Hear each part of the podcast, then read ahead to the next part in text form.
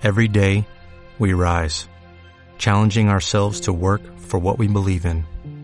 At U.S. Border Patrol, protecting our borders is more than a job, it's a calling. Agents answer the call, working together to keep our country and communities safe. If you're ready for a new mission, join U.S. Border Patrol and go beyond. Learn more at cbp.gov/careers.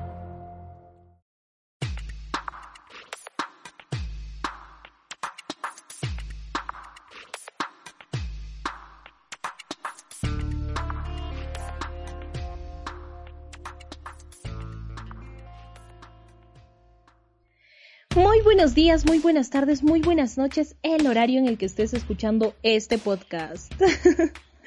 Te doy la bienvenida a una edición más de Los 10 de Gaby. ¡Uh! Uy, lamento haberlos abandonado dos semanas, pero bueno, eh, han habido un montón de cosas por ahí. Sin embargo, ya, estoy de vuelta y estoy aquí, otra vez. Quiero contarles que ya este es el décimo episodio de, este, de esta primera temporada, ¿no? Y con este voy a finalizar la primera temporada de este pequeño podcast elaborado con mucho cariño para ustedes y pues eh, contarles que se viene una segunda en la que voy a renovarme un poco. Así que estoy con mucha energía, con muchas ansias, con mucha alegría por, sobre este pequeño proyecto. Espero que les haya ayudado y si es así, por favor, compártanlo. Difundan un poquito de este encuentro en el que pretendemos reflexionar acerca de esas ideas que van vagando en nuestras mentes. Bueno, pues eh, quiero comentarles que esta semana quiero tocar un tema como que un poquito conmovedor para mí, en lo personal, porque eh, recordé un suceso de mi vida que considero como un regalo. Por lo mismo, la sesión de esta semana lleva por título Regalos. Cuando hablamos de regalos, no solamente quiero enfocarme en regalos materiales, ¿no? Como, no sé, una moto, una casa, un peluche, no sé, un montón de cosas. Sino también los regalos que podemos dar, donar a nivel como que espiritual, no sé, desde un abrazo, cosas así, ¿no? Que también resultan ser muy, muy importantes. En esta ocasión, yo les quiero compartir una experiencia en la que he sentido que ha habido dos maneras de dar un regalo. Eh, una que ha sido directamente a mí y a la vez indirecta, ya les explicaré por qué. Y otra que ha sido dada para otra persona, pero eh, que en sí es un regalo para las personas que hemos sido parte de este suceso. Bueno, pues les voy a contar. Hace muchos años, cuando yo tenía aproximadamente 9, quizás 10, y no era muy consciente todavía de la importancia de los regalos. Bueno, una lo va meditando y lo va pensando como cuando ya se hace grande, ¿no? Eh, pasa que yo recuerdo que iba con mi mamá, camino a mi casa después de una reunión. No recuerdo si era una reunión de padres de familia a la que yo le seguía porque, no sé, me gustaba estar con mi mamá. O era una reunión familiar, no recuerdo bien. Solo recuerdo que la casa nos quedaba cerca al lugar de donde había sido la reunión. Entonces, pues volvía caminando con mi mamá a mi casa. Era de noche, me acuerdo. Y bueno, eh, estábamos caminando. Entonces yo siento como que unos pasos, alguien que nos sigue, ¿no? Y mi mamá también. Entonces yo le agarro la, eh, la mano muy fuerte a mi mamá, así como que, ¿quién nos está siguiendo? No, porque es la primera impresión. Te das cuenta de que alguien te sigue y obviamente te da miedo. Bueno, decidimos seguir caminando porque como que sientes un poco de rareza. No volteamos porque sí, sí daba un poco de miedo, era de noche.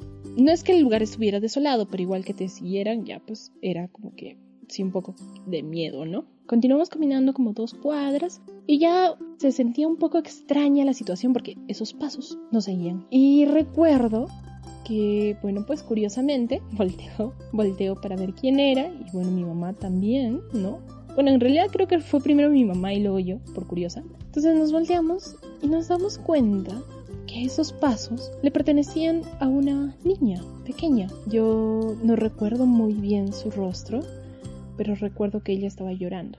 Entonces como que mm, yo muerta de miedo o sea, se me bajaba el miedo de que alguien nos estuviera siguiendo porque era como una niña, pero también tenía miedo porque ¿qué hace esta niña? ¿Y qué hace detrás de nosotras? ¡Qué miedo! Entonces se me pasaban mil cosas por la cabeza, yo chiquita, así como que, mm, ¿qué, hace esta niñita acá? porque nos está siguiendo? ¡Ay! Quería llorar, ¿no?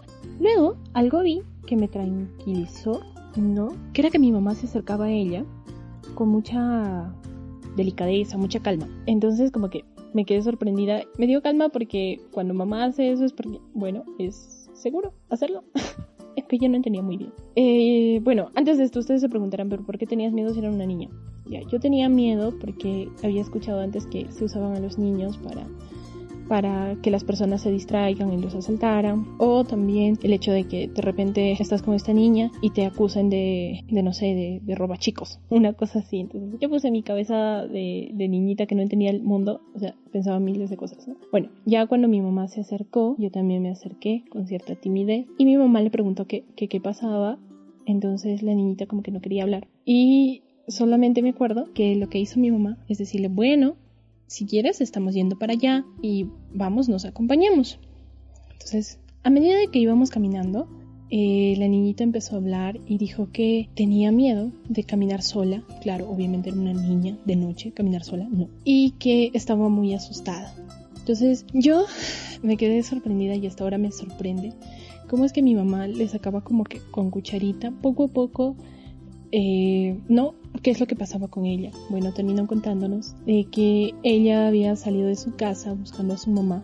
Su mamita había salido a trabajar, que ella estaba muy asustada y salía de su, salió de su casa porque quería ver a su mamita, ¿no? Eh, no, no volvía a su casa y ella había salido a buscarla. Entonces, como que, wow, ¿no? Yo decía, bueno, yo no entendía mucho, pero eh, veía como mi mamá hizo que ella se calmara, dejara de llorar y le contara lo que estaba pasando.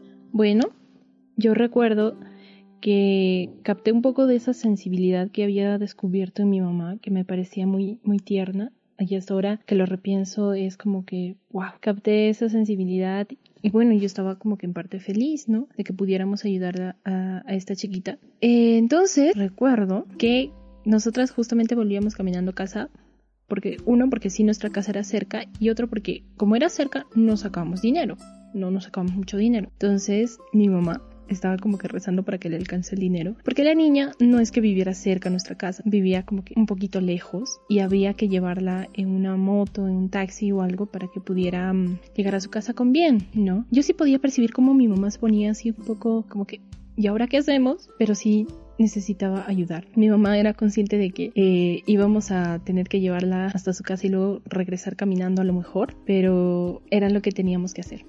¿No? Entonces recuerdo que tomamos una moto y ella dice pues que gracias a Dios le alcanzó el dinero para llevar a la niña hasta allá y como que la moto nos cobró lo justo, ¿no? La mototaxi. Entonces nos subimos, nos embarcamos y logramos que la niña también pudiera eh, confiar y subirse con nosotras. Entonces la llevamos hasta cierto punto, nos bajamos y me acuerdo que pues la niña no quería que la acompañemos hasta su casa porque tenía miedo de que la reprendan por llegar con una señora desconocida. Entonces la dejamos en una esquina, nos aseguró que iba a llegar bien. Ella se fue sin lágrimas, se fue y bueno, confiaba mi mamá en que llegaba, bueno, nosotras nos fuimos.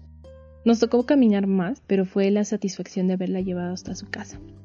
Entonces, ese hecho yo lo recuerdo mucho como un regalo porque uno, en medio de, de, su cansancio, de que ya era muy tarde y todo lo demás, mi mamá decidió hacerle un regalo a esta niña. Primero, cuando no fue como que la esquivó y, nos fuimos, ¿no? Así como que pobrecita, ya, ya la vas a encontrar y te vas. Sino que decidió preguntarle, acompañarla y calmarla. Entonces, uno, eso, decidió este, saber más de ella y acompañarla para poder entender cómo ayudarla. Dos, el hecho de, haberse donado hasta en lo más mínimo, porque bien pudimos acompañarla hasta cierto punto y decirle, bueno, ya hasta aquí porque no, hay plata, o ¿cómo te llevo, no? Pero confiando en que le iba a alcanzar o viendo todas las maneras posibles, eh, mi mamá hizo que la, lleváramos lo más cerca de posible de su casa. Y, el otro regalo eh, fuera de estos también es el que yo recibí. El que yo recibí porque aprendí, aprendí sobre lo que yo estaba viendo, sobre lo que estaba percibiendo y lo que era pues el donarse, la caridad, la empatía con otra persona que lo estaba necesitando, a pesar de que tengas miedo, de que no supieras cómo enfrentar el problema, de que los recursos no te pudieran alcanzar, ¿no? De no tener esa certeza, te lanzas a ayudar a ese alguien. Entonces recordaba muchísimo con nostalgia esta pequeña anécdota, porque sí se me hace un regalo muy importante y que seguramente muchos de nosotros hemos experimentado en algún momento de nuestros papás, no sé, ¿no? O de, las personas que queremos y, resultan ser regalos muy valiosos que cuando los recuerdas y dices, ¿no? Después de todo hay gente, ¿no? Entonces, nada, nada, recordaba muchísimo esto y se los quería compartir entonces, los invito a que reflexionen esta semana sobre esos regalos que han recibido, ya sean como la niña en mi historia o como la hija entonces reflexionen, eh, abran esos baúles que cada uno tenemos para ponernos a recordar esos regalos que nos hacen sentir que vale la pena todo lo que hemos aprendido, ¿no? Y lo que nos hace como personas ahora. Bien, eh, espero que les haya gustado esta pequeña reflexión, la reflexión de esta semana. Agradecerle muchísimo a Ensartes por el espacio que me permite para poder seguir trabajando. Estoy muy emocionado. Y bueno, nada, nos vemos en la siguiente edición, pero ya de la segunda temporada. ¡Qué emoción! Voy a promocionarme más, así como para que podamos ser más los que formamos parte de los días de Gaby. Ok, uh, nada, quiero enviarle un saludo a mi amigo Jean-Pierre Carrera, que siempre como que está escuchando y está atento. Y también a Ricardo Juárez, que me pide que promocione sus ricos productos Yambal, lleve, lleve casera. de esta manera termino con esta eh, edición. Un abrazo enorme, cuídense mucho. Mi nombre es Gabriela Villavicencio y esto fue Los 10 de Gaby. Bye bye.